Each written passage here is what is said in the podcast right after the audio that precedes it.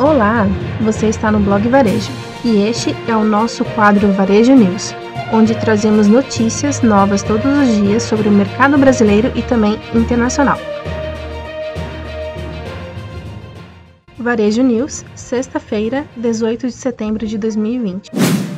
Pandemia. Apenas 12% das empresas tinham planos de continuidade de negócios ou gestão de crises. Números de vendas do varejo voltam a níveis pré-pandemia.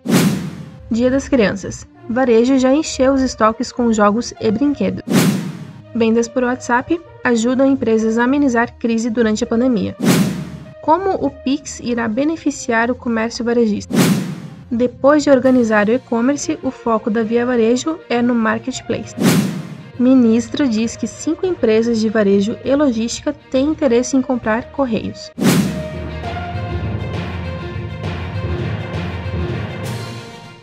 Pandemia. Apenas 12% das empresas tinha planos de continuidade de negócios ou gestão de crises. Sondagem realizada pelo grupo Darius aponta que 43% das empresas ouvidas não tinham planos de continuidade de negócios ou gestão de crises para enfrentar os efeitos da pandemia do Covid-19. Apenas 12% estavam estruturadas para continuidade, mas não haviam testado seus planos para um cenário parecido com este de 2020. As empresas que tinham um PCN já estruturado antes da pandemia conseguiram se manter vivas e competitivas, com menos confusão, melhor gestão na crise e mais rapidez na tomada de decisões, tendo em média 50% menos perdas e interrupções do que as empresas que não contavam com isso. Isso reforça o despreparo de muitas empresas brasileiras e mostra que temos muito a fazer para conquistar uma melhor posição em produtividade e resiliência, frente a outros países quando o assunto é gestão de riscos, cibersegurança ou continuidade. Para os investidores, além da inovação, isso pesa muito na decisão de investimento. Gestão de riscos é mais do que papel e planilhas. Números de vendas do varejo voltam a níveis pré-pandemia. O índice do Departamento Econômico do Santander que analisa o desempenho do, comércio varejista brasileiro, aponta ritmo de retomada de vendas em agosto em comparação a julho. A alta foi de 28,2% após ajuste sazonal. Em relação ao mesmo período de 2019, o crescimento é de 24,8%, com destaque para as categorias de vestuário, imóveis e eletrodomésticos.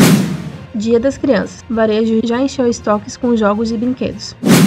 Há cerca de um mês para o Dia das Crianças, o varejo chama os adultos a adiantarem as compras presenciais para evitar aglomerações nas lojas na última hora, ou aproveitarem os novos canais de vendas lançados. As prateleiras já estão cheias e por isso a Associação Brasileira de Fabricantes de Brinquedos, a Brinque, consegue comemorar um crescimento de 3% no faturamento em relação a 2019, que registrou um saldo de 7,290 bilhões. O resultado é especialmente importante, pois junto junto com o Natal, a data responde por 65% das vendas do setor no ano. Um dos motivos para o crescimento do mercado nacional é a valorização do dólar frente ao real, que fez cair a importação de brinquedos, como explica o presidente da Associação do Setor, Sinésio Batista da Costa.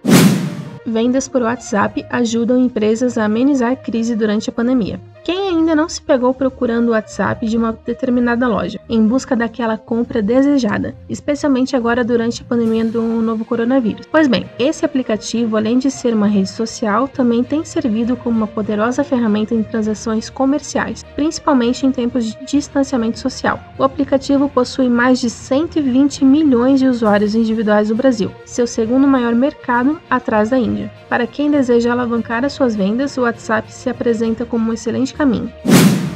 Como o Pix irá beneficiar o comércio varejista?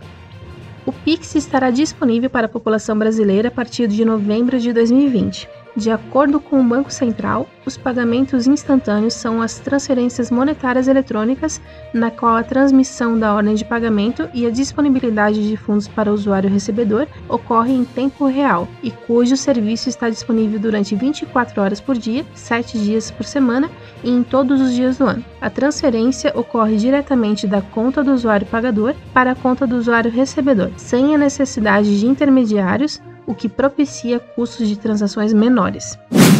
Depois de organizar o e-commerce, o foco da Via Varejo é no marketplace. Roberto Fuckelberger, presidente da Via Varejo, participou de um painel no Global Retail Show sobre a aceleração do varejo durante a pandemia. O executivo assumiu o comando da companhia em junho de 2019, com a missão de digitalizar o negócio. Quando Roberto assumiu a operação da Via Varejo, dona das marcas Casa Bahia e Ponto Frio, ele sabia que tinha um longo caminho pela frente no processo de digitalização do negócio. O que podia imaginar é que haveria uma pandemia para acelerar todo o e-commerce brasileiro. O presidente conseguiu estabilizar as vendas pela internet e criar uma solução digital para seus vendedores trabalharem de casa. Com isso resolvido, o foco agora é expandir o marketplace.